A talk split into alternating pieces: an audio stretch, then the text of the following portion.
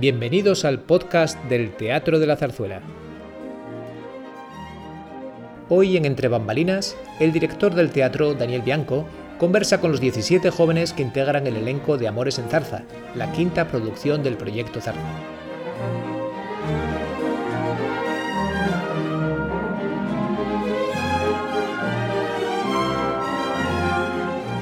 Buenas tardes a todas y todos y gracias por estar con nosotros esta tarde en el proyecto Entre Bambalinas. Hoy, como todas las tardes, es una tarde especial. Y es una tarde especial porque estamos con los verdaderos protagonistas del proyecto Salsa. Y ellos son todos los que me acompañan, todos y todas, a todos y todas, bienvenidos a este, a este Entre Bambalinas. Quería contar que, bueno, el proyecto Salsa, sabéis que es un proyecto de zarzuela hecha por jóvenes y para jóvenes. Es un proyecto que vienen trabajando mucho. Eh, ya estamos casi a punto de estrenar el 26 de febrero.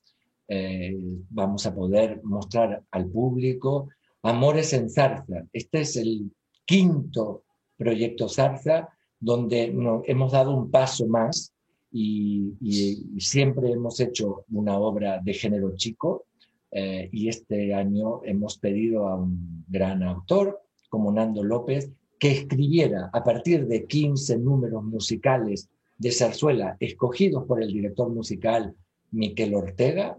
Hemos pedido que, que hiciera una historia de amores y de las distintas maneras y de las múltiples maneras que hay de vivir el amor. Todo ello dirigido por Rita Cosentino, con coreografía de Nuria Castejón, escenografía y vestuario realmente precioso de Lisa Zan y la luz de Juanjo Lloren. Dicho esto, aparte de invitaros a venir a ver las funciones que hacemos en el Teatro de la Zarzuela, pretendemos pasar una tarde, un rato agradable, conversando.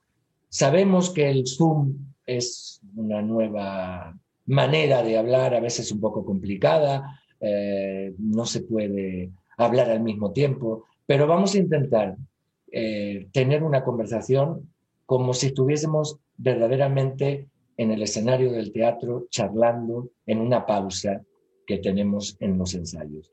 Así que arrancamos y yo creo que arrancamos con una pregunta que, que, me, que creo que es clave para comenzar el proyecto Zarza.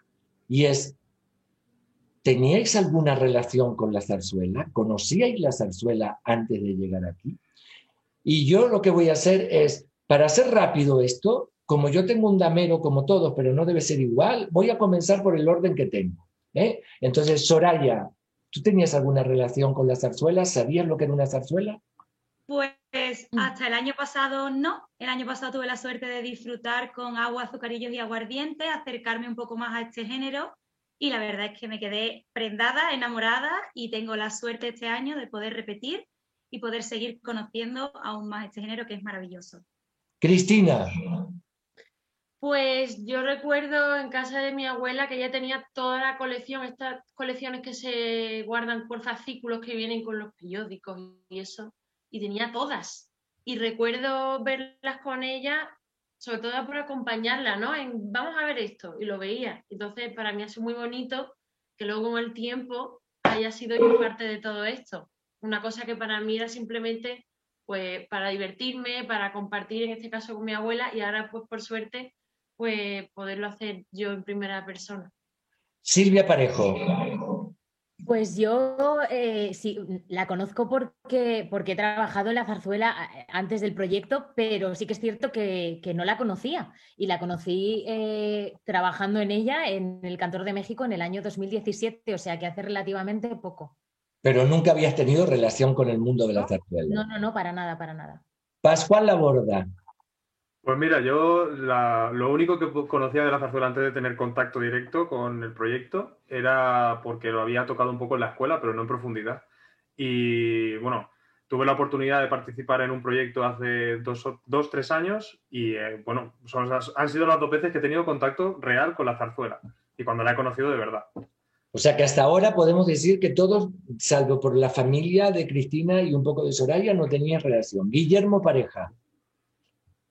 Pues yo como Silvia desde 2017, eh, justo con el Cantor de México, pero que la vi, yo me llevaron a verla desde la Resad y fue entrar por el Teatro de la Zarzuela y ese mismo día ya me enamoré y desde entonces pues ha sido eh, uno, parar cada cosa que he visto me ha ido gustando más, me ha ido interesando más y, he querido más eh, formar parte de, este, de este mundo. David Pérez Bayona. Yo he tenido relación, pero solo por la parte musical, porque he tocado muchas obras de zarzuela, siempre desde pequeño que tocaba en, la banda y en, orquesta. He tocado muchas, muchas obras, pero nunca había podido cantar algo de zarzuela y la verdad es que me siento súper afortunado. Ferran Fabán. Pues yo la verdad es que no, o sea, no sabía del género, pero no lo conocía hasta que en clases de canto con José Masegosa fue quien me habló de, la zarzuela y la conocí por el proyecto Zarza. O sea que ese fue mi acercamiento con Agua Azucarillos. Adrián Salcedo. Pues yo me he criado en la zarzuela toda mi vida. Es más, la primera vez que pisé un escenario me utilizaron de pelele. Mi madre me, ella embarazada de mí luego cuando me tuvo, con dos añitos me, me pusieron aquí unas prendas y en vez de tener un peluche pues me metían por el escenario paseando. José Pastor. Eh, pues yo descubrí la zarzuela eh, un poco gracias al proyecto Zarza. Sí que es verdad que había oído hablar de ella y tal, pero no, no ha sido como algo que ha estado muy presente en mi vida. Pero a través del proyecto Zarza con la verbena de la paloma lo vi y luego ya me he vuelto súper fan de, del proyecto Zarza y de la zarzuela en general. Pero todavía no sé nada, o sea, estoy empezando a conocer ahora. Muy bien, Ángela Rucas. Hola, eh, bueno, pues yo hace varios años eh, vi en Santander eh, por los ojos de Raquel Meyer, que tuve la, suerte de participar de haciendo figuración y cuando me mudé a Madrid pues fue como necesito ir a ver Zarzuela porque me encantó. Así que vi el Cantor de México también y a Silvia y a partir de ahí pues no sé, me encantó, empecé a investigar un poco sobre Además que fue justo el momento del proyecto Zarta y me he visto todos. Así que nada, por fin este año ya formo parte de él. Lola. Hola. Pues yo no tenía relación mm, de hace muy poquito. Yo vi 24 horas mintiendo en el Teatro de la Zarzuela y recuerdo que mm, yo no podía dejar de mirar y decir, pero yo cómo no he visto esto antes, yo cómo no he conocido yo esto antes, porque era un cachondeo padre eh, lo que más me gusta, la comedia, con, música de la zarzuela, bueno, zarzuela, claro, y a partir de ahí fue cuando, cuando empecé a, fijarme más en este género y sobre todo por el proyecto Zarza, claro. Pero no tenía ni idea, vamos. Nuria Pérez.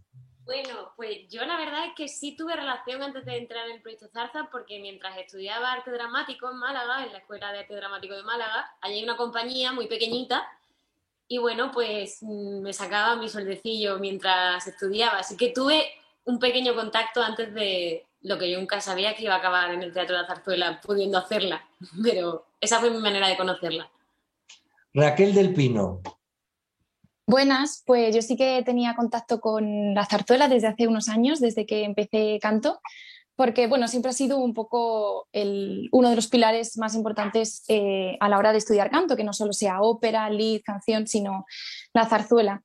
Y empecé a hacer zarzuela desde hace unos años, como cinco o seis, y de hecho empecé en el Teatro Fernán Gómez haciendo pequeños papelitos de la Gran Vía, y llegué a hacer también Los Gavilanes, El Barrio de Sevilla, así que la verdad es que conozco bastantes obras y siempre me ha gustado mucho por la parte ya no solo musical, sino teatral de realmente poder entender el texto y a través de, bueno, de lo que es nuestro, nuestra lengua materna, poder hacer horas tan divertidas y que yo creo que también acercan mucho a, a, mucho público, ¿no? desde muy pequeño hasta, hasta muy mayor.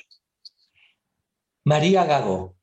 Hola Daniel, pues fíjate, yo, e, en mi caso, en mi casa nunca se ha escuchado zarzuela como tal, pero sí que es verdad que uno de los primeros recuerdos que yo tengo de asistir al teatro de pequeña fue precisamente en el Teatro de la Zarzuela, un montaje del Barberillo de Lavapiés, y lo recuerdo súper bien. Y realmente, sin ser consciente de que aquello era zarzuela, se me quedó como muy grabado, ¿no? Pero bueno, sí que es verdad que hasta ahora no me, no me he acercado como tal al género. Javier Martínez. Pues eh, yo conozco la zarzuela de mi madre, que a ella le gustaba muchísimo y me cantaba algunas canciones, pero sí que es cierto que no lo conocí de primera mano hasta el año pasado, que fui por casualidad a ver una obra en la zarzuela, que fue El Caserío, y desde entonces a ver la producción y, cómo cantaban y cómo se movían y todo me encantó y empecé a ir más al teatro de la zarzuela, me enteré del proyecto Zarza, fui a ver de hecho Agua, Azucarillos y Aguardiente, y el resto en YouTube, que me he visto alguna obra de Zarzuela. Y nada, me presenté y aquí estoy. Muy bien, Nayim. Eh, pues yo, es cierto que, que mi familia sí que se ha escuchado Zarzuela desde siempre, o sea, mi madre, mi abuela, sobre todo. Lo que pasa es que para mí era un género que yo rechazaba muchísimo, porque yo como hasta los 16, 17 años tenía la etapa todo América, nada España, y la verdad es que desde que empecé a estudiar arte dramático pude apreciar de verdad el género y comprender el por qué mi abuela y mi madre estaban un poco obsesas con él. Y bueno, he trabajado también en, en el coro de la zarzuela de, de Oviedo eh, a partir de, de, empezar a estudiar arte dramático y eso es lo que me llevó a presentarme a, al proyecto Zarza. Luis Maeso. Hola Daniel, pues desde yo desde pequeño la he percibido pululando, ¿no? Por ahí, porque mi padre es pianista y entonces de vez en cuando tocaba o cantaba o mis abuelos a veces la cantaban por el pasillo, ¿no? Entonces estaba pululando, pero no fue realmente hasta que fui a ver La Revoltosa, que fue el primer proyecto Zarza, que aluciné y dije, yo quiero estar ahí. Y me acuerdo perfectamente que fui con María y dije, o sea, eh, estábamos, estaban ahí muchos amigos como Nuria, que, y dije, yo quiero estar ahí algún día. Y cuando he podido trabajar en algún proyecto Zarza ha sido una barbaridad. Y me acaba de recordar Lola, yo estuve en 24 horas mintiendo y estaba por ahí pues Jesús Castejón, Enrique Viana, que son personas a las que, a las que admiro un montón. Y claro, trabajar en este teatro con esta música, pues, wow, es una experiencia increíble, que ojalá, ojalá hubiera conocido desde más pequeño. Y además en 24 horas mintiendo había cuatro de zarza que trabajaban en el proyecto. Es verdad. Sí, es sí. que yo recuerdo, yo recuerdo que, que vi a Nuria y yo ni siquiera me esperé, sabía que Nuria estaba trabajando ahí y ella estaba en la ESAD de Málaga igual que yo, entonces yo la conocí y cuando la vi dije, Nuria, wow, es que para mí fue súper impactante, además estaba preciosa, era un, fue un montaje precioso y yo, me pasó lo mismo que a Luis, pensé, yo quiero hacer eso. Bueno, esta, este interrogatorio que he hecho individual ha servido para presentar a cada uno y cada una de vosotros, porque si no, no me gustaba dar los nombres nada más. Con lo cual, ahora sí que abrimos las puertas. Yo quiero preguntar, a ver quién quiere contestar. Venga. ¿Qué es el proyecto Zarza? A ver quién levanta la mano primero. No todos a la vez. Venga, Adrián Salcedo lo ha levantado el primero. Yo creo que la, la, teoría del proyecto Zarza, ¿no? Lo que es la teoría. Supongo. Pero yo lo digo, una cosa, perdón, Adrián, antes de hablar. Yo inventé el proyecto Zarza, o sea, inventé. Yo tuve la idea con el grupo del teatro lo hemos hecho, pero yo quiero saber desde vosotros, ¿qué es el proyecto Zarza? Claro, claro, no, quería hacer una introducción, pero bueno. Te la avante, avante, avante. Voy a decir de no, la teoría es tal y cual, pero realmente el proyecto Zarza yo creo que, aparte de acercar a los jóvenes, es una excusa buenísima para reunir jóvenes talentos, conocer gente muy preparada, que no, no es fácil muchas veces que te reconozcan o fácil que te vean o que puedas acceder a, muchos trabajos. Y el proyecto Zarza tiene una característica muy concreta que es reunir el talento joven que hace falta también unificarlo, porque al fin y al cabo, dentro de unos años, somos la gente de nuestra generación las que empecemos a llevar los proyectos más allá con lo cual es una forma muy interesante de conocernos, de, de, de, disfrutar, de jugar juntos y de trabajar, creo. Muy bien. ¿Quién más? ¿Nadie más me puede explicar? Ah, David. Me gustaría añadir que, eh, eh, o sea, pienso totalmente igual que tú, Adri, y algo también muy importante que tiene el proyecto Zarza es que es una puerta de cara a todo ese colectivo joven que no ha podido ver nunca una zarzuela uh -huh. o, o que no sabe lo que es y es como una carta de presentación a, esos prejuicios que muchas veces hay de voy al teatro. Y creo que es muy guay. Yo creo que también eh, es una manera de, renovar las historias que se contaban en la zarzuela, porque pese a que ha pasado mucho tiempo, los textos y la música siguen contando cosas que siguen pasando ahora y que, simplemente con algunos pequeños ajustes son las mismas personas en los mismos sitios eh, con las mismas historias que están contando. Y yo creo que es muy importante que se pase de generación en generación y que no se pierda. Entonces el proyecto Zarza es como una manera de lo que están diciendo mis compañeros de, de, de como acompañar, ¿sabes?, hacia el nuevo, la nueva generación.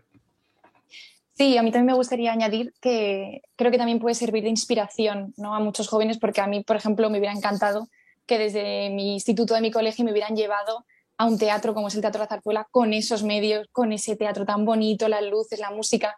Y creo que con que salgan 10 o 20 niños que digan, ay, me gustaría dedicarme a esto, ya solo por eso también creo que merece muchísimo la pena.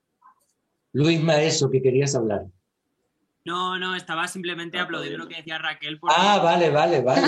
Yo te veía así y digo, debe ser que quiere. No, el aplauso, es el aplauso del 15. Lo sé, lo sé, lo sé, pero eh, a mí, a mí lo que, lo que ha dicho Raquel es que es justo, me lo ha quitado de la, de la punta de la lengua porque alguna vez me han preguntado esto y he dicho, pues sinceramente es lo que a mí me habría gustado ver en el instituto porque yo recuerdo que me llevaran al teatro en el instituto y salir la clase entera en plan, pues muy bien, pues bueno, sinceramente, ¿eh?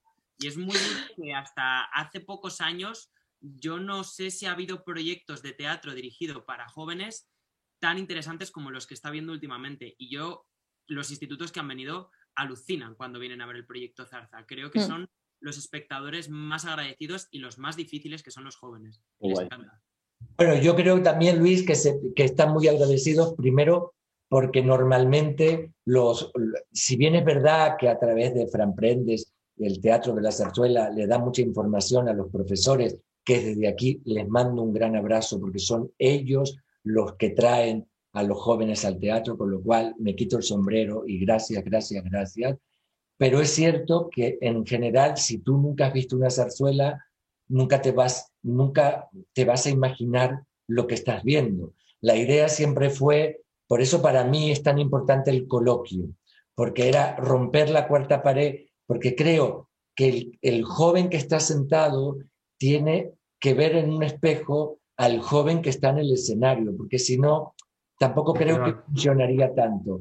Y vosotros sois mm. más gentes muy, muy preparadas que además te dais la vida en cada función y eso se nota y eso se agradece. Por eso creo que también la, mayoría de la gente, como mm. decías tú, Raquel, son mucho más de los que piensas, que luego se sacan la tarjeta joven y vienen a ver los espectáculos del teatro.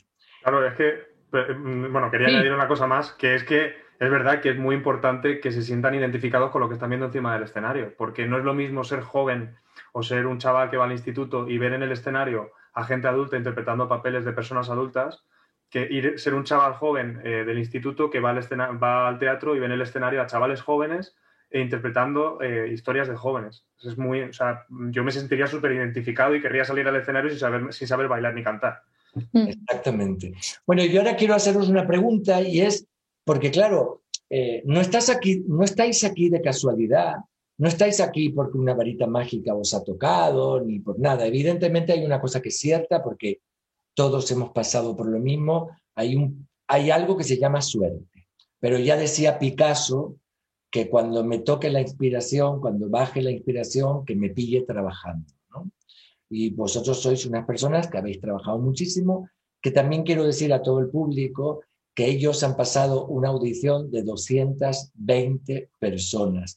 Y no quiere decir que de, de las que se han quedado fuera del proyecto Sarza eran malos o malas, no. Había gente tan buena como vosotros, pero solo eran 17 los que podíamos escoger y además por, los, por, los, por el tipo de personaje. Pero bueno, esto lo digo porque da mucho placer después de, de haber estado seis días de audiciones, ver el talento que hay y la cantidad de gente que hay realmente trabajando.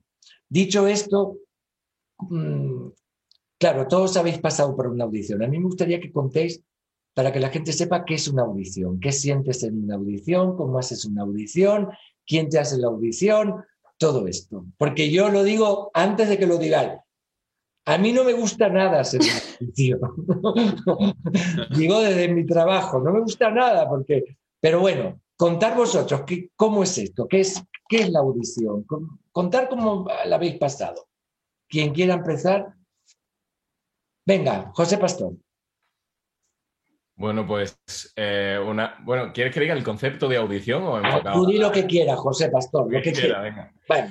A ver, una audición, o sea, yo de, La audición que viviste tú, es lo que quiero que hables de ti, ¿eh? no, no de la filosofía de la audición, de lo que tú viviste. A mí, me, a mí generalmente, eh, o sea, me encanta hacer audiciones porque como que es una forma de... Son retos, ¿no? Entonces de repente pues te tienes que te tienes que zambullir en algo muy profundamente que realmente no sabes siquiera si va, te enfrentas a muchísima gente que es muy buena y como que siempre te lo deja muy claro esto en escuelas y tal, que hay muchísimas personas. Entonces, claro, podría ser como contradictorio decir, joder, es que lo más probable es que no lo consigas por probabilidad, pero tiene como algo de decir, voy a darlo todo. Claro, y sí, sí.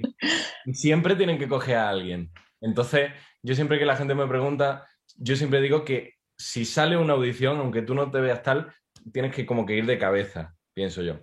Y luego, eh, la audición del Teatro de la Zarzuela a mí me, encantó porque estábamos en, pandemia ya. Sí. Y, y, el trato como que fue, o sea, pocas veces ha habido una... Me, he sentido como tan bien tratado en un casting, porque no íbamos como por tu, íbamos por turnos, luego nos daban un camerino cada uno, nos dejaban un rato para concentrarnos y calentar. Y eso es muy bueno porque normalmente no tienes tiempo, estás con más gente, no sé cuánto, y como que ese momento que nos regalasteis de un momento con nosotros mismos fue muy guay. Y luego salir ahí a hacer el casting en el escenario, eso fue la hostia. O sea, no, sé. A ver, ¿quién más? Voy a añadir, voy a decir, yo por ejemplo, de lo del casting fue, además estábamos Pascual y yo juntos, que estuvimos ensayando las semanas previas todas las canciones que no había manera de que entrase la letra de Don Manolito, pero la verdad que fue una pasada. Y el casting, más que para formar parte del proyecto Zarza, yo este casting en concreto lo viví por la ilusión solamente de poder cantar en el escenario del Teatro de la Zarzuela. para mí, digo, bueno, si no me cogen, pues no hay ningún problema, no pasa nada, ya veré lo que hago. Pero el haber estado en el escenario, que además es, a mi familia le toca muy profundo ese teatro, es, era como un sueño cumplido y luego ya de repente cuando nos dijisteis, sí, estáis dentro, no sé, bueno, fue espectacular. Bueno, además yo recuerdo que Pascual y tú habéis llegado casi maquillados porque veníais de una serie del y los dos, y los dos, me acuerdo que me habéis dicho, pero casi como pidiendo perdón, perdona, perdona que venimos así maquillados, no, no llevabais sangre de milagro, pero estabais maquillados. sangre sí que llevaban. Llevábamos sangre, pero... Sangre y barro. lo que se veía, es lo que se notaba. Bueno, ¿quién más? A ver, ¿quién más tiene para contar de la audición? Nuri, es Silvia.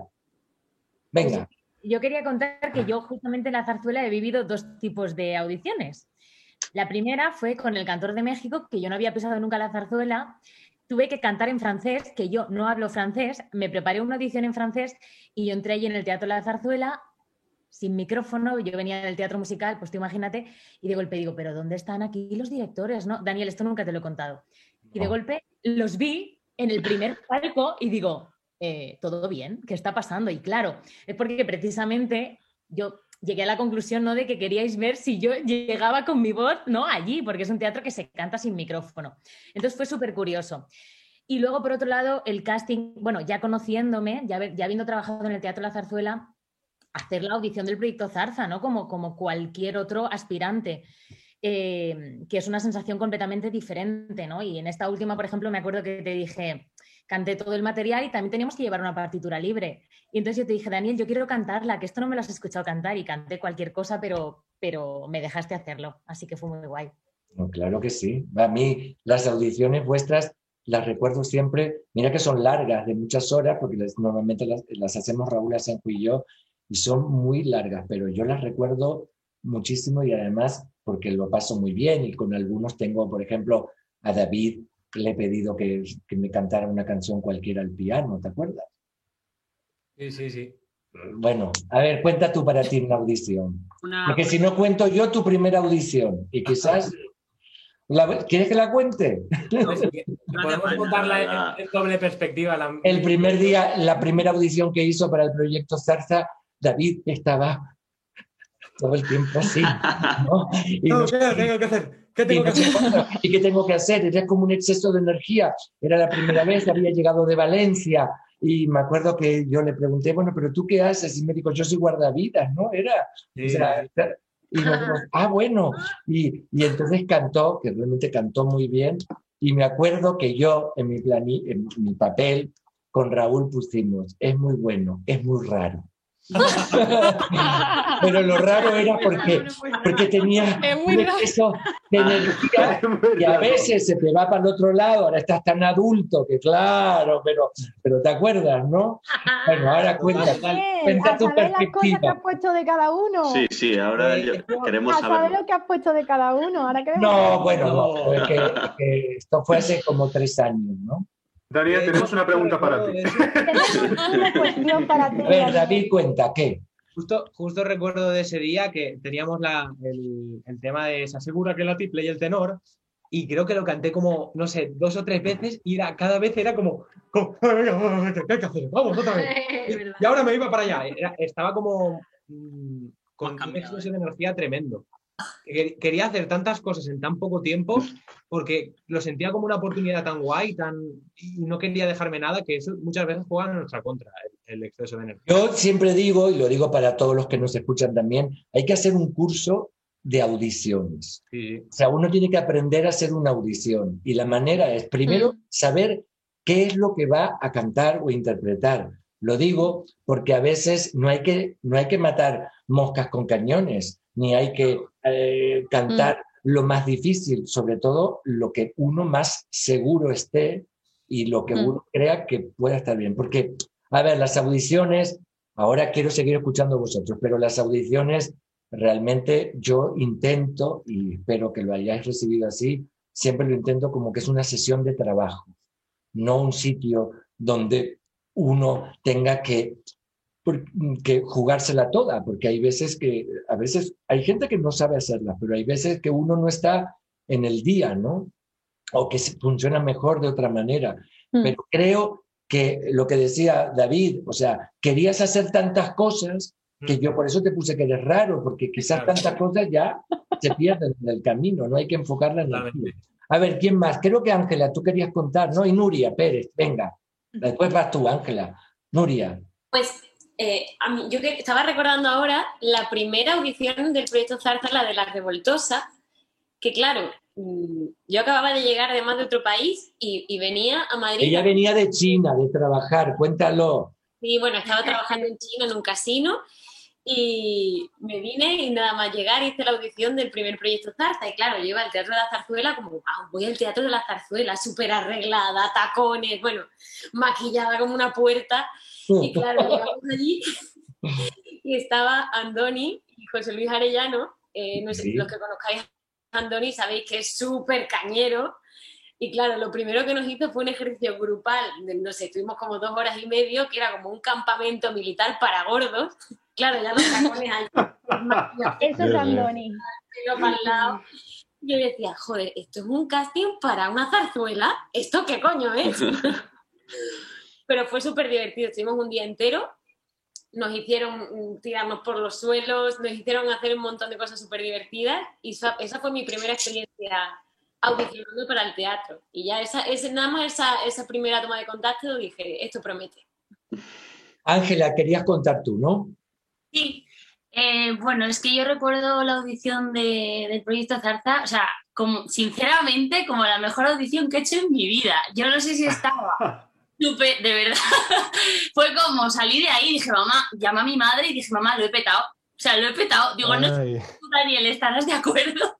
Pero te juro que salí con una... Hombre, no, a ver, bien lo has hecho, porque si no, no estarías aquí, claro. Pero bueno, no sé si... Tanto como para llamar a tu madre, si has petado, no lo sé, pero, pero, pero eso demuestra seguridad que está muy bien.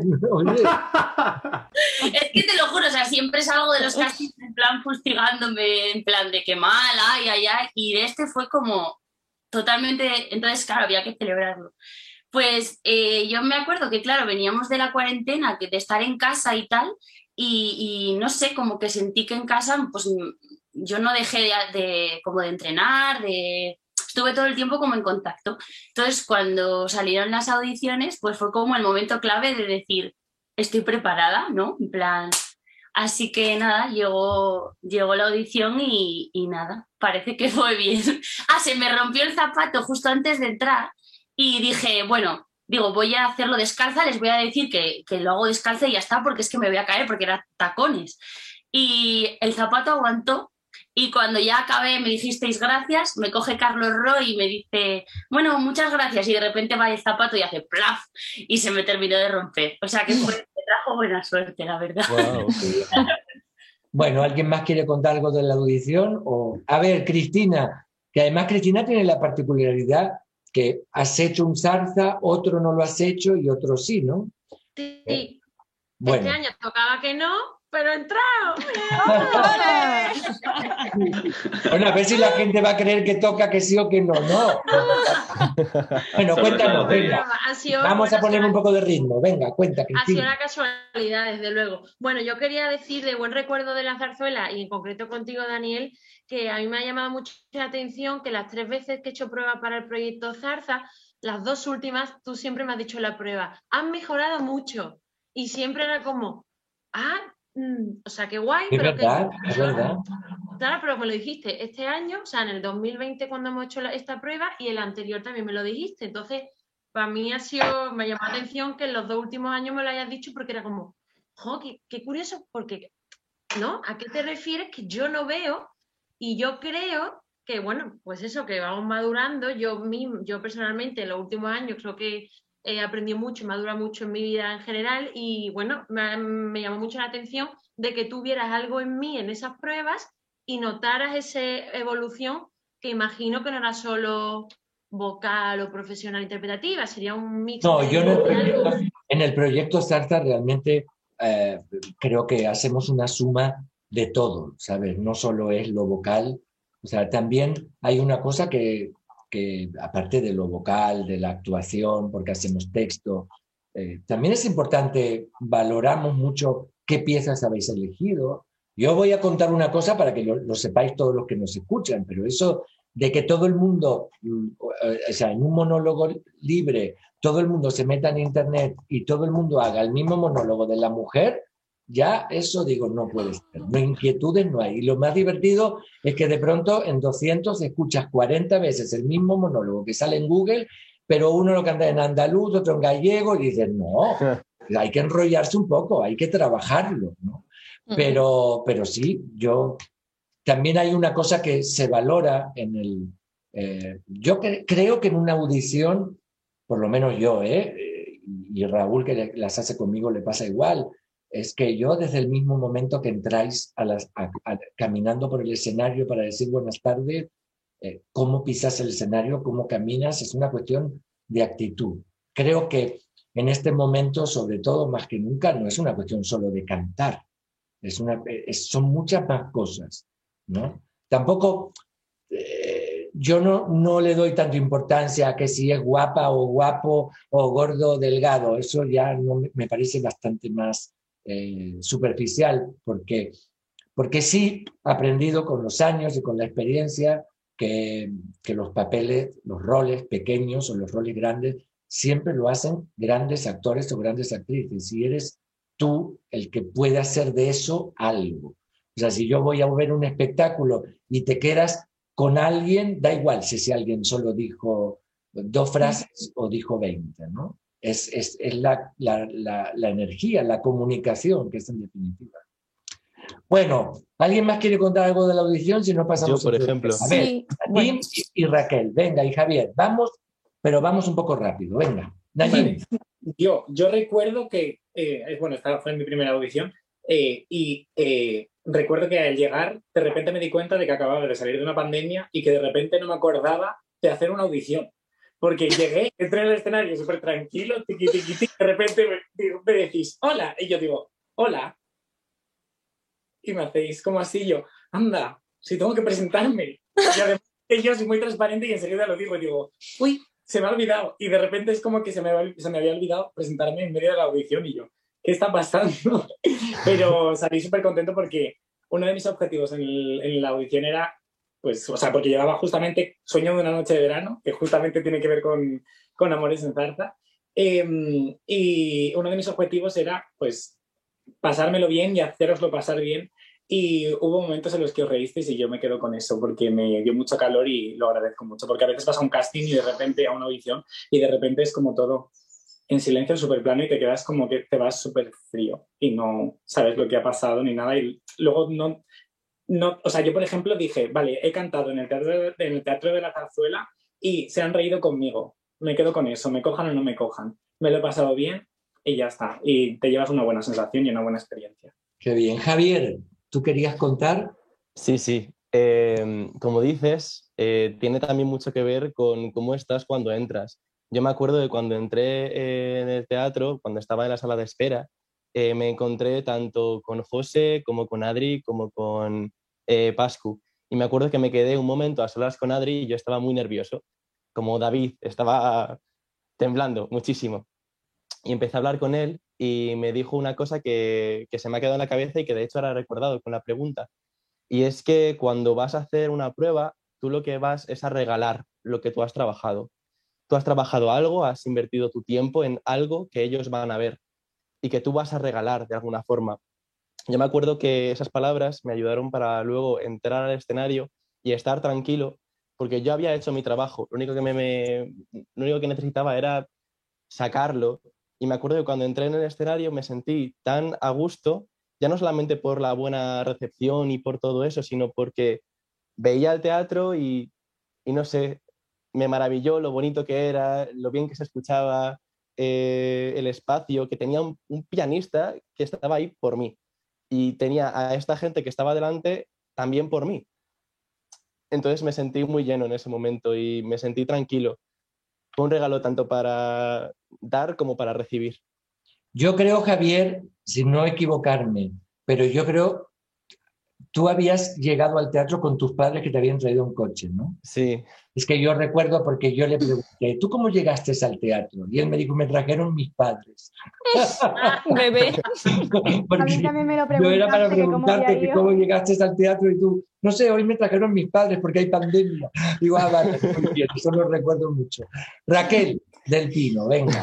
Bueno, pues iba a contarles un resumen de la primera y la segunda, que cuando hice la prueba el año pasado, me acuerdo que nada más llegar justo había hecho como la semana de antes la, prueba para, el concurso Alfredo Kraus y llegué y me dijiste, uy, creo que esto no es para ti. Y yo dije, bueno, vamos a ver, vamos a ver.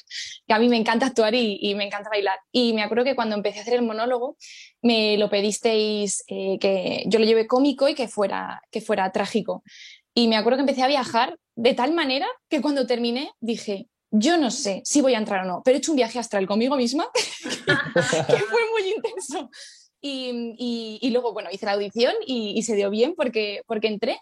Y luego este año, pues también ha habido ahí esa cosa de después de una pandemia, lo último que hicimos fue agua, azucarillos y aguardiente. O sea, lo último que pisamos antes de entrar en casa fue el Teatro Zarzuela. Y de repente ver que las audiciones del proyecto Zarza de este año era lo primero que íbamos a hacer, fue como, madre mía, qué, qué emoción. Y encima fueron el escenario. Vamos, yo jamás he hecho una audición en, en un escenario así. Y yo creo que eso nos llenó a todos como de, una energía y a la vez un poco como de miedo, de decir, madre mía, he estado en mi cocina cantando cuatro meses y ahora tengo que cantar aquí en un teatro. Pero, pero bueno, la verdad es que lo, recuerdo con mucho, con mucho cariño también. Bueno, yo ahora quiero hacer una pregunta, pero tenemos que ir rápido, o sea que quiero que sea un puzzle rápido, pero quiero que sea muy sincera, como hasta ahora. ¿Qué tal es la relación de un joven como vosotros, que formáis parte del, teatro, digamos en este momento, del teatro de la zarzuela, con los o las directores.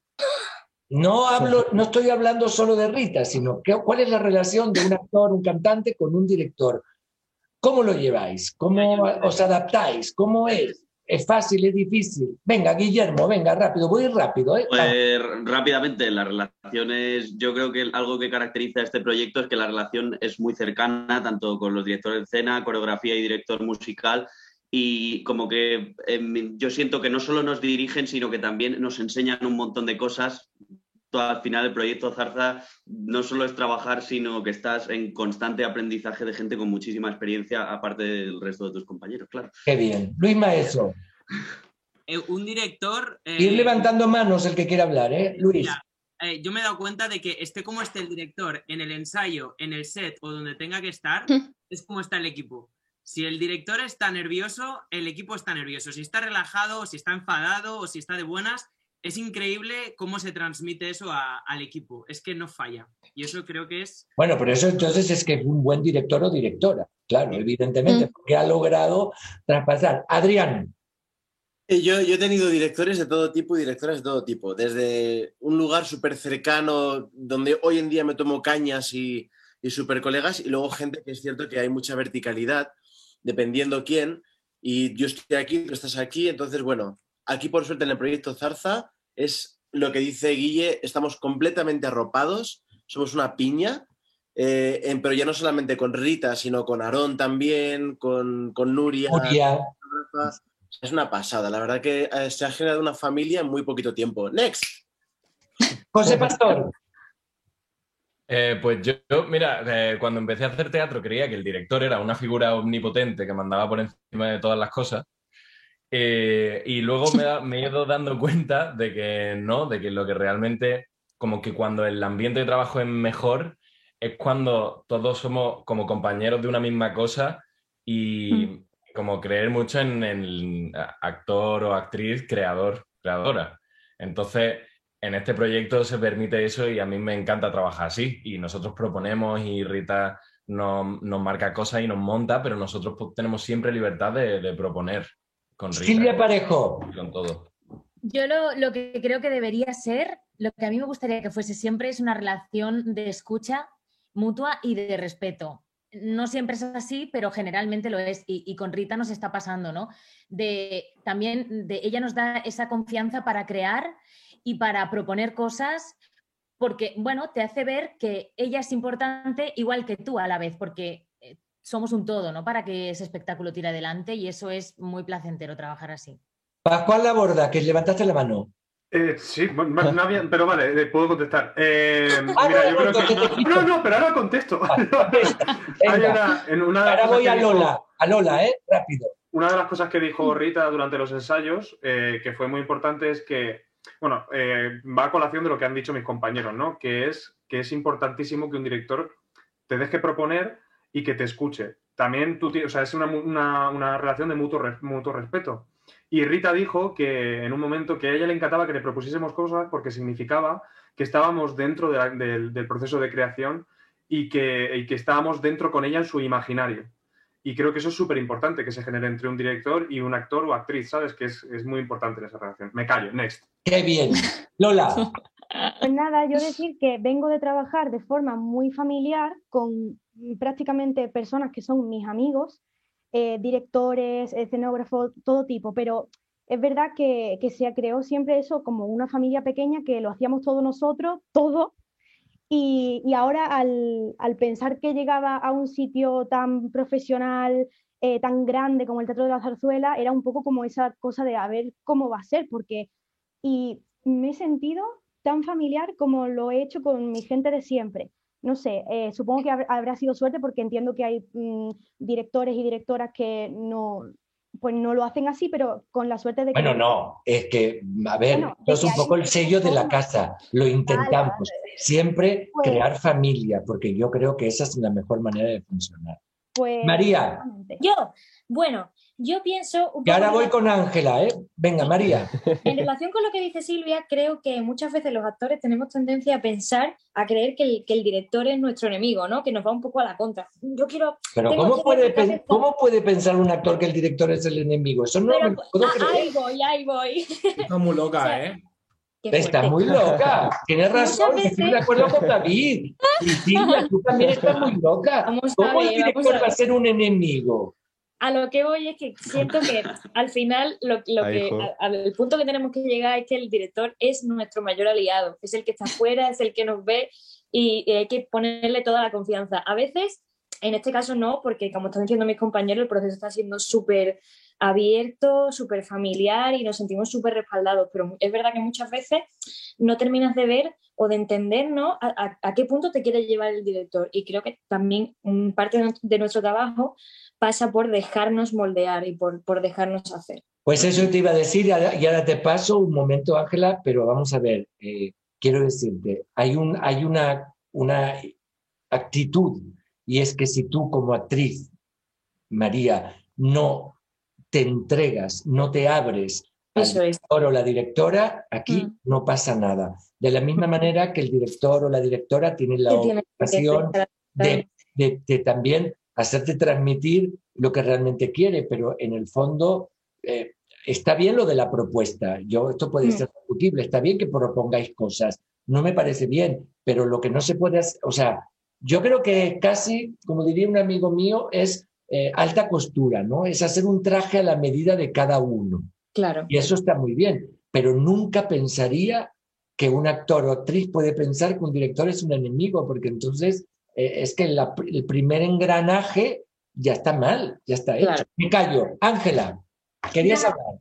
Un poco lo que decía Lola, que yo también había estado un poco en compañías más, mm, más familiares, ¿no? Y al venir aquí y que cada persona tenga mm, como su cosa, ya no solamente con respecto al director o la directora, sino como vestuario, eh, de redes, o sea, yo he flipado, es que he flipado, pero en colores, en plan que cada uno, pues que está todo como muy bien organizado, mm, todo, cada uno tiene como su, su cometido, su objetivo y, tú, y que puedes, no sé, mm, me ha encantado, no sé cómo bueno, y ahora quiero pasar un tema que, quiero, creo que es fundamental, porque aunque algunos tengan experiencia, otros no, pero hay un personaje en esta comedia importantísimo, que es el director musical.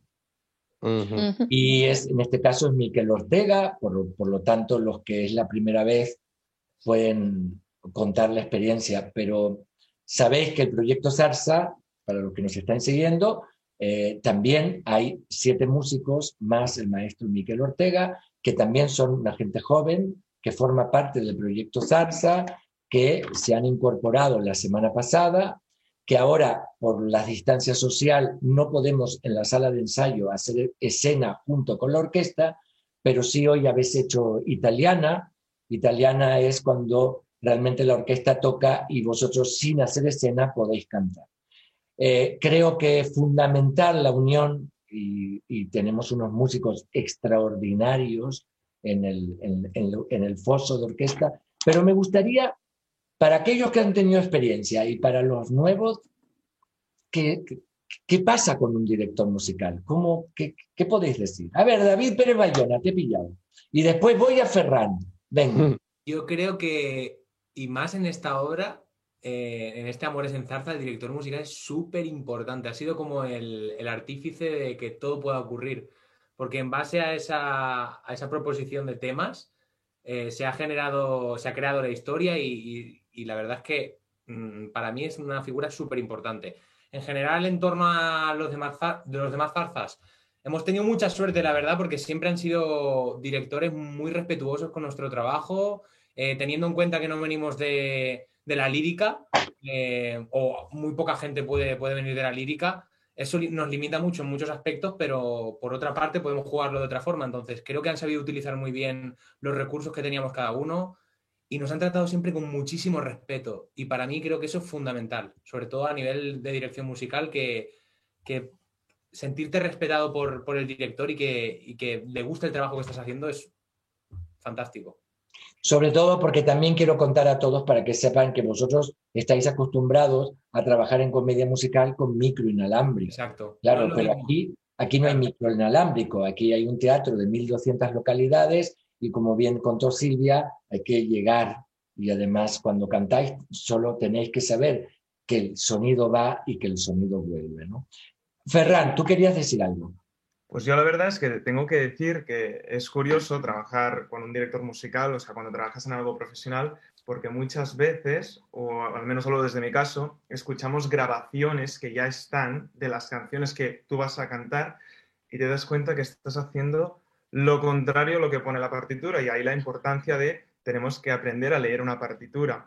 Y es bueno encontrarte con un director como Miquel, que tiene mucha paciencia y es muy generoso y no se enfada porque viciamos. Hay cosas que se vician de tanto escucharla y de tú practicarla porque tienes ganas de hacerlo bien y llegas y dices, vale, tengo que cambiar todo esto. Miquel Ortega es un hombre con muchísima experiencia, Mm. muchísima, ha estado con, siempre al- acompañado de los mejores cantantes y es un hombre que además eh, de ser un gran maestro es un muy buen pedagogo, sabe muy bien explicar lo que quiere. ¿no? ¿Alguien más quiere hablar de los directores musicales? Silvia. Y luego Nayim. Venga, vamos rápido. Pues yo diría que, que también es súper importante el director musical para empastar, para darle también calidad al sonido, color, dinámica, ¿no? Porque aquí venimos cada uno de su padre y de su madre y encontrar un camino en el, en el que ir todos juntos, eh, eso es prácticamente imposible si no hay una, una figura de un director musical que sabe perfectamente lo que expresa la partitura y nos lo sabe transmitir. O sea que es, para mí es fundamental. Muy bien. Y Nayim, te tocaba a ti, luego Adrián. Yo lo que quiero decir es que para mí el, el director musical y el director escénico deben ir siempre de la mano en cualquier proceso mm, en el que haya música en escena, porque al final, si lo que quieren, o sea, si lo que haces en escena tiene que, o sea, tiene que tener unas intenciones y, y- y tiene que tener un tipo de desarrollo, si no van juntos no tiene ningún sentido. Y en el caso de, del proyecto Zarza, me encanta que yo siento que me puedo lanzar totalmente a cualquier propuesta que, que me haga tanto el director de escena como el director musical, porque van a la, van a la par y todo va en, en torno a lo, que quiere, a lo que quieren conseguir. Y es como muy guay, porque además aprendes un montón. Adrián. Yo quiero decir una cosa muy rápida. Eh, Estoy un poco, esto es directamente para Miquel, estoy un poco decepcionado con él, de repente, porque me enteré que es mago y aún no nos ha hecho ningún Es verdad, es verdad. Decían que iba a Es haber un magia. gran mago, Es verdad. Como Estamos que es que si tal, es que claro, a mí, mira, a mí la imagen del director me da igual. ¿Dónde están los trucos? Creo que se refería a manejarnos con sus manos. Pues ¿eh? mañana mismo le decís que os haga, porque Sí. es mago de mesa y es muy, muy bueno. Así Se que. nos había olvidado. Bueno, y ahora una pregunta. A ver, mira, Pascual Laborda, te lo voy a preguntar a ti. Venga, Cuéntanos, lo va a contar Pascual y lo va a contar Nuria. A ver si contáis lo mismo.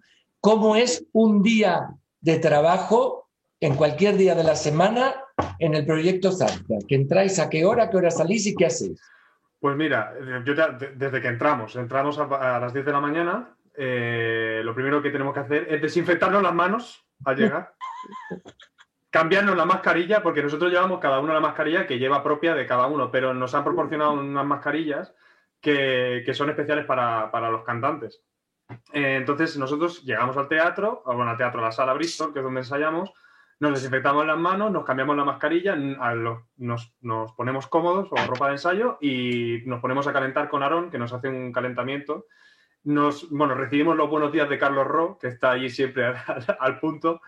Eh, entonces calentamos y según el día o el horario que tengamos, pues nos dedicamos a ensayar, a la coreografía o a, mm, o a pasar música con el, con el maestro. En este caso, como acaba de llegar la orquesta, pues por ejemplo, al principio hemos empezado a ensayar, hemos empezado a pasar escenas y luego, después del descanso, que suele ser sobre las 12, 12 y media, eh, suelen ser unos 20 minutos y tal, cuando volvemos, cuando hemos vuelto, hemos hecho una pasada, una italiana con el maestro y la orquesta. Y ha sido el primer contacto, ha sido maravilloso.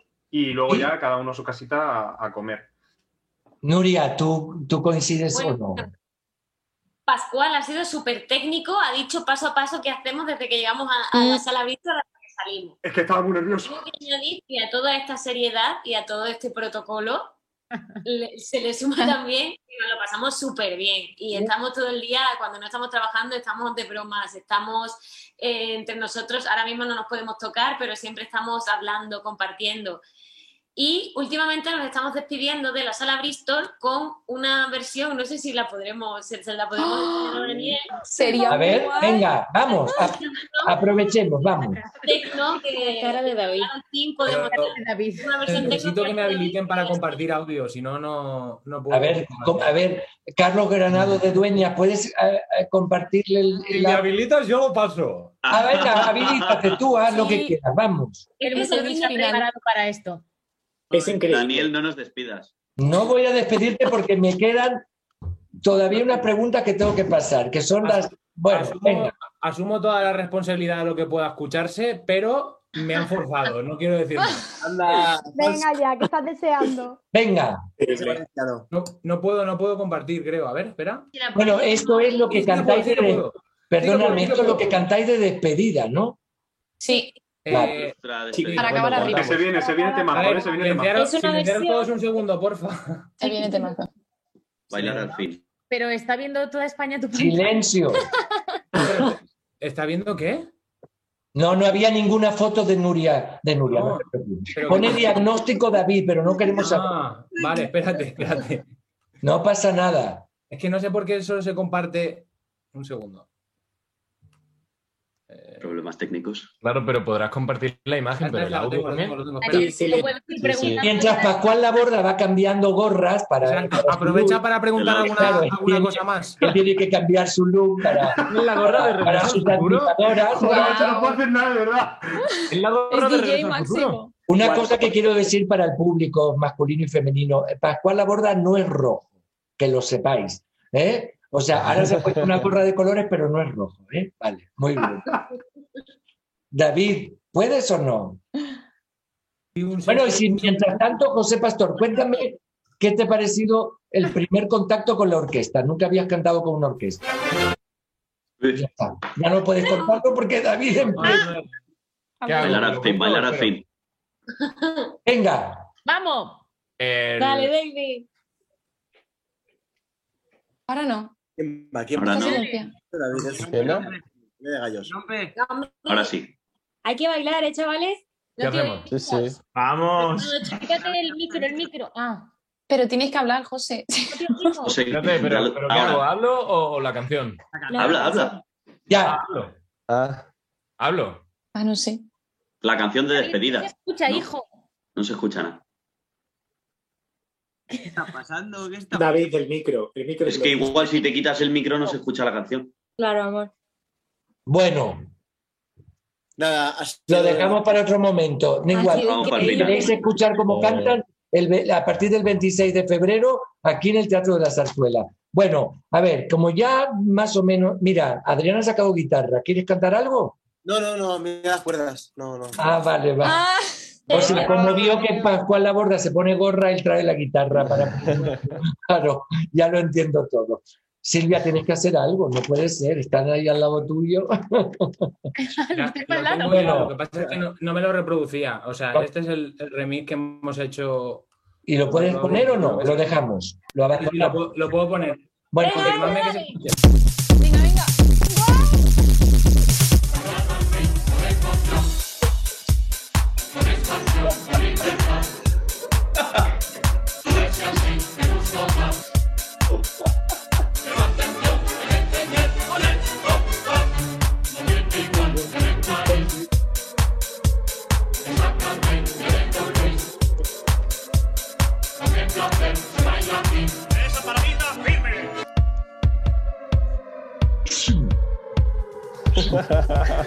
Dale, corta.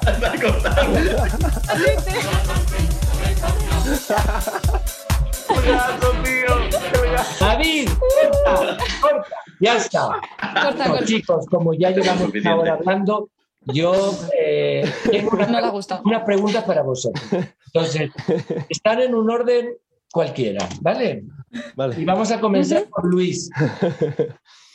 Tú que ya has vivido varias veces el proyecto Zarto, Zarza, cuéntanos en dos palabras, o quizás en una, ¿qué es el proyecto Zarza?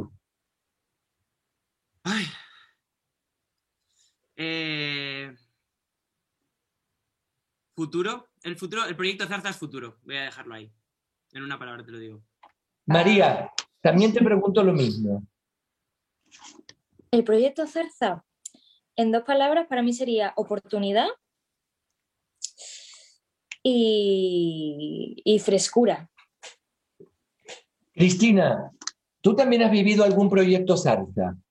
Entonces pregunto, ¿qué características debe tener la persona que se quiera integrar en el proyecto Zarza? Entusiasmo, tesón y profesionalidad. Brava. Yeah. Eh, Ángela, pero yo ya te lo he preguntado esto, lo de, lo de mm, cuál es tu experiencia en las audiciones y ya, la- ya lo has contado. Pero entonces te pregunto, para ti, si, ¿qué le dirías a cualquiera de los jóvenes que está del otro lado y que quiera presentarse? ¿Qué le dirías? Ay, qué responsabilidad, madre mía. No, tampoco es tanto. Es como un colega que te llama por teléfono y te dice, "Oye, ¿qué hago? ¿Me presento o no me presento? ¿Tú qué le dirías? Pues que sí, que se presente, que se prepare muy bien, que se forme bien y que, que es un sueño cumplido. Guillermo, eh, este es tu segundo año en el elenco, ¿no? Eh, bueno, mm, no, es el, es el tercero, me parece. No, el segundo. Ah, el segundo. Yo tres. Eh, Ah, ¿Notas El año que mucha diferencia entre el primer encuentro y este con el proyecto Zarza? Mm, Bueno, diferencias, supongo que a- a- hay muchas, los compañeros, el equipo de dirección, pero bueno, yo creo que hay algo que se mantiene siempre en común, que es la ilusión y, y la- las ganas de, de vivir esta experiencia, que es única. Nagim, que también es para Soraya, ¿eh? pero empezamos por Nagim. Lo digo para que lo vayas pensando, te doy un poco más de... Eh, ¿Qué es lo que más te sorprendió cuando llegaste al proyecto Zarza?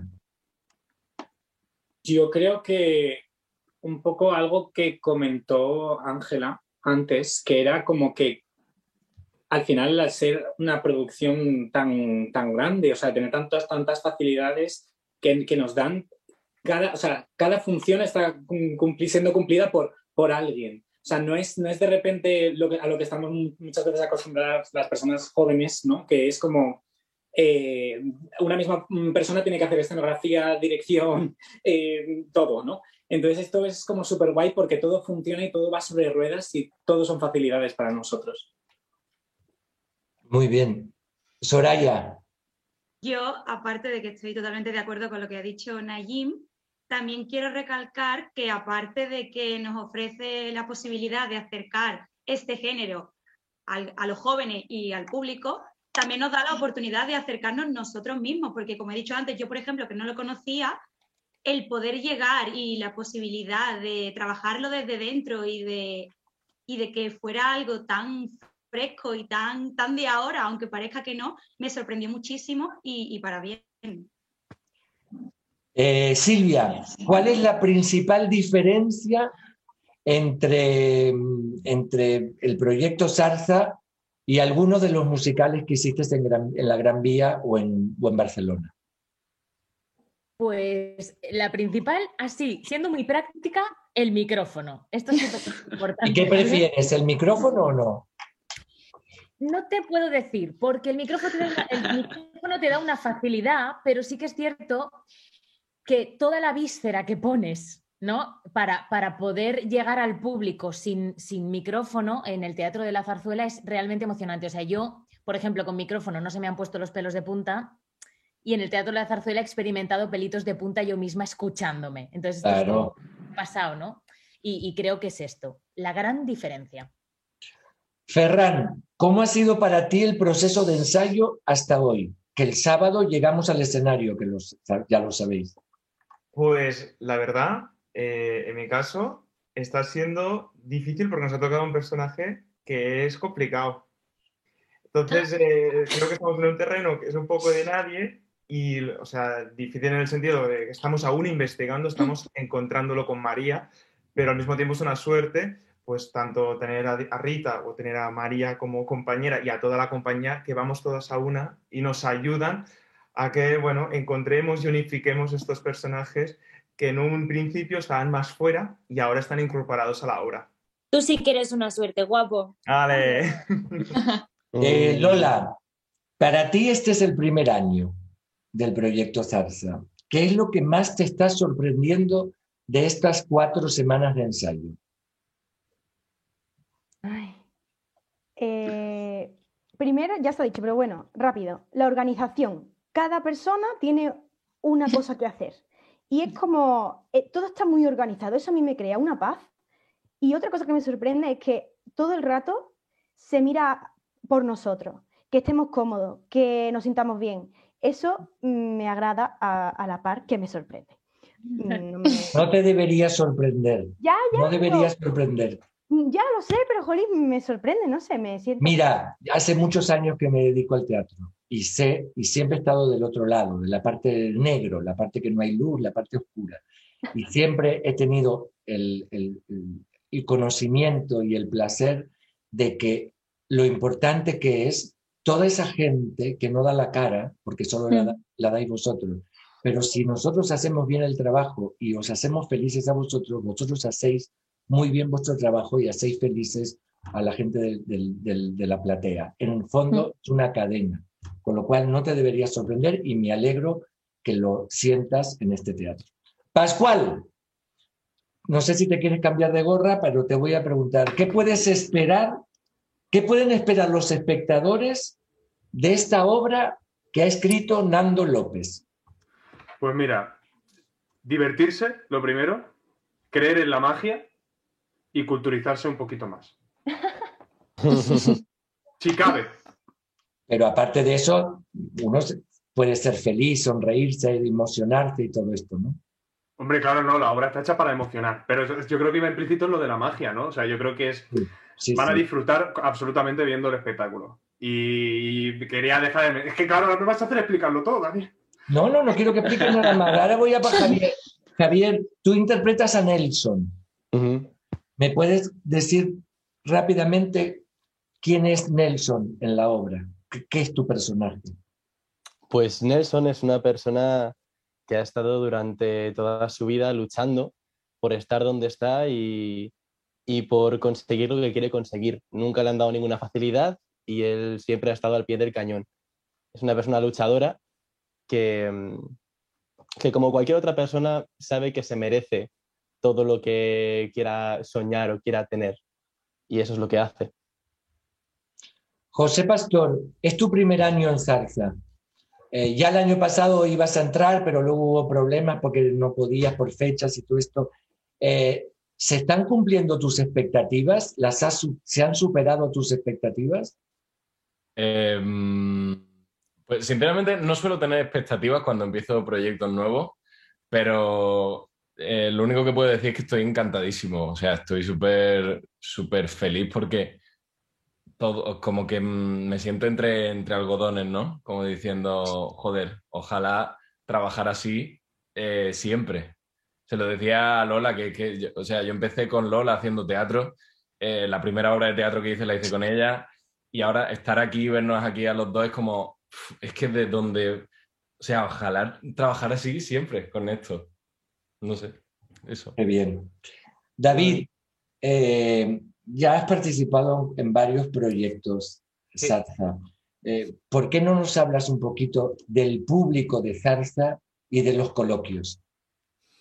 Mm, Creo que lo ha dicho antes Luis, eh, pero el público de Zarza es muy agradecido y a la vez muy difícil, porque es gente joven que, que por lo general no ha tenido una experiencia en el teatro, pues a lo mejor no- es la primera obra a la que van a ver, y, y la verdad es que mm, querer engancharlos con, con lo que estamos haciendo es complicado. Pero yo creo que en todas las representaciones que hemos hecho de todos los zarzas, se ha acabado la obra y ha, y- y ha sido como que se cae el teatro de, de la alegría, de la emoción y de lo que les había gustado. Y, eso la verdad es que mm, da mucho que hablar a- de las cosas que estamos haciendo, porque, porque les llega de verdad, les llega la, la zarzuela y les llega lo que estamos haciendo. Y para mí eso es súper importante. Tener un público así tan agradecido es maravilloso. Y luego me, me habías dicho... eh, Lo de los coloquios, ¿qué te parecían los coloquios? Tú que los has vivido. creo que, creo que es muy, muy, muy importante y sobre todo hacer coloquios eh, con todos estos institutos porque hay muchas inquietudes que a veces si no los hiciéramos se quedarían ahí. Y gracias a hacerlos eh, resolvemos muchas dudas, eh, nos ven de una manera más humana también a nosotros y, y- y ya te digo, es, es como acercarnos un poco más a ellos y creo que es una idea tremenda. Desde hace, creo que en la africana no llegamos a hacerlo, pero en la verbena sí que lo hicimos en, en- en- en las funciones abiertas y también funcionan muy bien. Sí. Si no me equivoco, ¿eh? No, no, no, hemos hecho, hemos hecho en todos. Hemos hecho en todos. Sí, solo no hemos hecho eh, a las, a las eh, funciones las funciones de en la revoltosa, pero después sí. Ah, en la revoltosa, exacto, sí. Adrián, eh, ¿qué le dirías tú a todos los jóvenes que nos están escuchando y que están viendo este, esta charla, que nos es- espero que les haya gustado y que se lo pasen bien, pero que quieran venir al proyecto Zarza o, que estén en el camino de actuar y de cantar y de bailar? ¿Qué le dirías? Pues que, como toda carrera, las carreras nunca fueron cortas, eh, que sigan para adelante, que, que luchen, que trabajen, que disfruten sobre todo, que nunca dejen al niño o a la niña interior, porque creo que es el motor más importante que en nuestra profesión tenemos, que no lo abandonen, que sigan con ilusión, que sigan para adelante, pero que siempre para atrás, o sea, o sea, que para atrás no miren, para adelante, para adelante, para adelante, creciendo, aprendiendo y que sobre todo, a ver, ¿cómo lo podría resumir en una palabra? No, lo has dicho muy bien, lo has dicho muy bien. disfruten, que disfruten, venid, presentaos, no tengáis miedo. Yo me arrepiento de que ya con 29, 29 años que tengo estoy en el proyecto. Ojalá hubiese tenido el valor antes de presentarme, no lo tuve, ahora sí. Y son años que digo, qué pena, podría haber aprendido mucho más de lo que sé. Así que, adelante, chavales.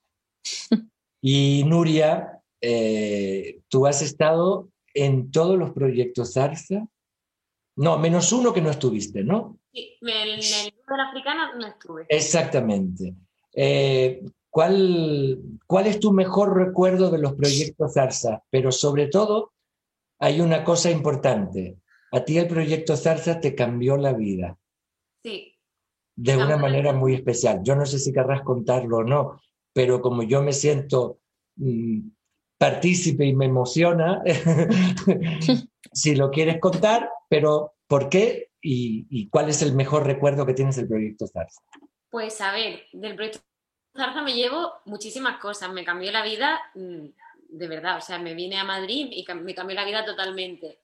Y uno de los aspectos más importantes en los que me cambió la vida es que conocí a David, precisamente en el proyecto Zarza en el que yo no estaba, que era el Sí, Club de la Africana. es verdad, ¿Dónde es estabas? verdad, es verdad. Que yo creo que si hubiésemos llegado a trabajar juntos, quizá no hubiese sucedido nada, o sea que eso tenía que ser así. Y bueno, pues eh, el proyecto Zarza me ha dado al amor de mi vida, entonces yo estoy también muy agradecida a Daniel, al teatro, a- al proyecto. A David, que te ha enamorado. Así que- Love is in the air. Es muy bonito, es muy bonito, pero bueno, yo sabes que siempre he participado mucho con vosotros de esta historia, porque además era como en secreto, pero, pero bueno, y me parece maravilloso que tengas este, este recuerdo del proyecto Salsa. Muchas Bueno, yo quiero deciros que ya llevamos una hora y cuarto y que tenemos que terminar. La verdad que me quedaría muchísimo con vosotros. Me gustaría deciros a todos los que, decirles a todos los que nos escuchan que, que vosotros sois la, la, prueba, el, el testigo realmente de que, de que esto se puede, de que uno tiene que, que perseguir el sueño, que saber que uno tiene un sueño ya es un paso muy importante. No todo el mundo quizás llega a darse cuenta de eso, pero una vez que uno descubre el sueño que quiere, descubre lo que quiere hacer, eh, vosotros sois el ejemplo, claro, de haber seguido por una carretera. En esta carretera hay muchos baches, hay muchos mm, caminos que te despistan, eh, que a veces son involuntarios y uno va por una calle que no tiene que ir, pero luego vuelve.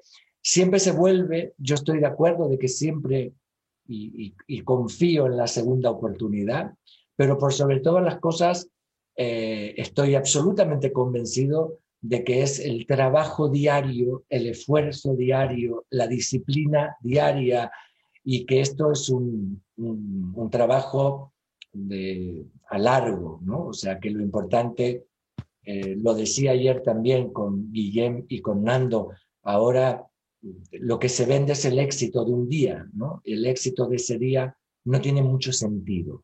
El éxito es eh, esta carrera de fondo, mantenerse y que además esta es una carrera que un día cantas de protagonista, otro día no, pero que siempre hay un amor al teatro y eso, la dignidad, el compromiso, la profesionalidad, debe ser siempre la misma, estés en el escenario que estés. Y yo a vosotros solo deciros que os quiero muchísimo, que yo vale la pena todo el trabajo que hacemos por teneros a vosotros en el escenario, también a todos los que no han podido llegar porque no había más sitio que 17. Pero decirlo, decirlo de verdad es, un, es como si abriéramos la ventana, entra aire fresco. Yo os agradezco muchísimo, muchísimo, muchísimo y os quiero muchísimo. Y el 26, a darlo todo hasta que se caiga la lámpara de los... ¡Amores en Hasta luego. Daniel. Adiós. Era que David creo que quiere decir algo. ¿Qué? No, soy Fran desde, ah, desde la penumbra. Fran, perdón, perdón, perdón. ¿Quién es esa voz? Fran es la voz de la... Fran, ¿quieres decir algo? Sí, seguro que hay preguntas, ¿no? exactamente, vamos a hacerlo muy rápido. Perdón, vamos a hacerlo rápido, pero hay preguntas del chat. Venga. Muy rapidísimo. Yo creo que, que conteste solo una persona a cada pregunta. Eh, Laura Pulido nos pregunta cuál es el mayor aprendizaje que os lleváis del proyecto Zarza. José Pastor, rápido. El, mayor aprendizaje. Eh, mm, ah, Otro eh, A trabajar con amigos, te lo digo yo, a trabajar con compañeros. Sí. A, currar con los demás. Y yo de mi mayor Otra pregunta. Perfecto, siguiente pregunta. ¿Cuál es el mayor reto? Tal vez actuar, bailar, cantar. Cristina García. Todo a la vez. Todo a la vez. Bailar y cantar sueño. Bailar y cantar sueño. Bailar y cantar el sueño, lo que quieres. Esta ya la hemos dicho, pero conviene recordarlo. Víctor Santana pregunta: ¿dónde se puede ir a ver Amores en Zarza? Daniel, Teatro de Zarzuela. Una, dos, tres. ¡Teatro de la zarzuela! Y yo aprovecho para meter la cuña, si queréis ir viendo el avance de los ensayos en la cuenta de Instagram del proyecto. Eso es. Y si alguien no puede, se hace streaming. Todo esto. Se hace streaming muy bien, Raquel del Pino. Se hace streaming y queda colgado en YouTube y en la, página de, web del teatro, con lo cual siempre nos podéis ver. Otra pregunta. José Luis García, esta ya está contestada, pero así le mencionamos qué diferencias se encuentra en la interpretación entre la zarzuela y las comedias musicales. Ya lo ha contestado Silvia. Sí. Otra pregunta. Eh, ¿Cuál fue ¿Cuáles fueron vuestras sensaciones del primer día en el proyecto y cómo estáis ahora que estáis a puntito de estrenar? Yo diría, ¿cómo estáis ahora que estáis a puntito de entrar en el teatro y hay gente que aparte de la audición no ha entrado nunca a actuar en el Teatro de la Zarzuela? Sois los que venís nuevos, no tenéis esa, todavía esa experiencia. Ferran, que tú eres nuevo, cuéntalo. Pues yo con muchas ganas. Fue, esto, estaba muy feliz el primer día de ensayo, sigo muy feliz y tengo muchas ganas ya de entrar en el teatro. Bueno, ha habido saludos también individualizados, ya lo veis luego en el chat. Aquí pregunta Santi Terol a Ángela Rucas, ¿cómo ha sido tu proceso para buscar el personaje? wow. Pues ha sido un poco chungui, la verdad, porque, bueno, ya si vais a ver la obra entenderéis por qué, pero bueno, creo que ha sido una cosa de tres, ahí lo dejo, y gracias a mis compis de mi trío maravilloso, pues lo he ido encontrando. Suerte. Otra ¿qué os ha aportado este proyecto en vuestra trayectoria profesional, a los que ya lleváis algún zarza anterior? Nuria Pérez. Pues muchísima ilusión. Esto es, siempre se va acumulando la ilusión. Y quiero decir que para todos el proyecto Zarza, y hablo por mí también, ha sido una puerta gigante a otras oportunidades laborales y, a, darte un poquito a, tener la oportunidad de poder de poder trabajar, que no es fácil que te den oportunidades. Yo quiero agregar al hilo de lo que dijo Nuria, que hay una cosa del proyecto Zarza que me gusta mucho también, y es poder decir con mucho orgullo que ya son muchos los que del proyecto Zarza han hecho personajes en las zarzuelas, también en el teatro. Y eso es maravilloso, realmente. Venga, Fran, otra cosa. Otra pregunta. También re- recalcar que Nando López ha estado activo en el chat y que os manda un abrazo muy fuerte. Ahí, Nando, un abrazo. Y luego la, la última pregunta dice, ¿cómo lleváis el tema de las normativas COVID para los ensayos? Uy, bueno, bien. No poder tocarnos. Es, es- te acostumbras, sí, sí. Es mejor esto que no, que no poder trabajar, así que sí, Eso pues es. también es verdad. Siempre. Siempre. Está bien. Totalmente. Que esto demuestra que se puede hacer teatro hasta en pandemia. Eso es. Así es. Pero deseando Es que termine ya. Está deseando que termine la pandemia y Sí. poder tocarlo. Sí. Pero queremos tocarnos. Cuña rápida. Adrián, ¿qué di? Apostemos por la cultura, por favor. Ningún contagio de coronavirus en Eso la es. teatro que han habido en toda España, todas las representaciones, tanto de teatro público como privado. Apoyemos la cultura, venid Sí. a ver el teatro, consumid teatro que es sano para la mente, para el espíritu, para el alma y para todo. Es mi amigo. La cultura segura. Y además hay una cosa que está claro, a través de la historia de la humanidad, nada, nada, ni las pestes, ni las guerras, nada pudo con, Con el teatro. con el teatro. Y como siempre digo, en el Teatro de la Zarzuela, como en muchos teatros, pero hablamos del nuestro, de lo que estamos haciendo, de lo único que se puede uno contagiar es de ilusión, de alegría y de pasarlo baile. bien. Nada más que eso. Así que os esperamos. Bueno, pues Bueno. ¿cómo se puede añadir? Eh, Fran, entonces no tenemos nada más. Yo sí quería hacer una cosa, si os parece bien, que eso sí Venga. que con Zoom lo podemos hacer. Como no podéis cantar por Zoom, sí me gustaría, si os parece, a todos y todas los que nos siguen y nos escuchan y nos vieron y los que pasaron por los castings y los que van a venir por el casting, un aplauso. ¡Bravo! Nada más que esto, os quiero mucho y os vemos, nos vemos el sábado en el escenario del teatro, que es vuestro primer día de ensayo en el teatro. Adiós.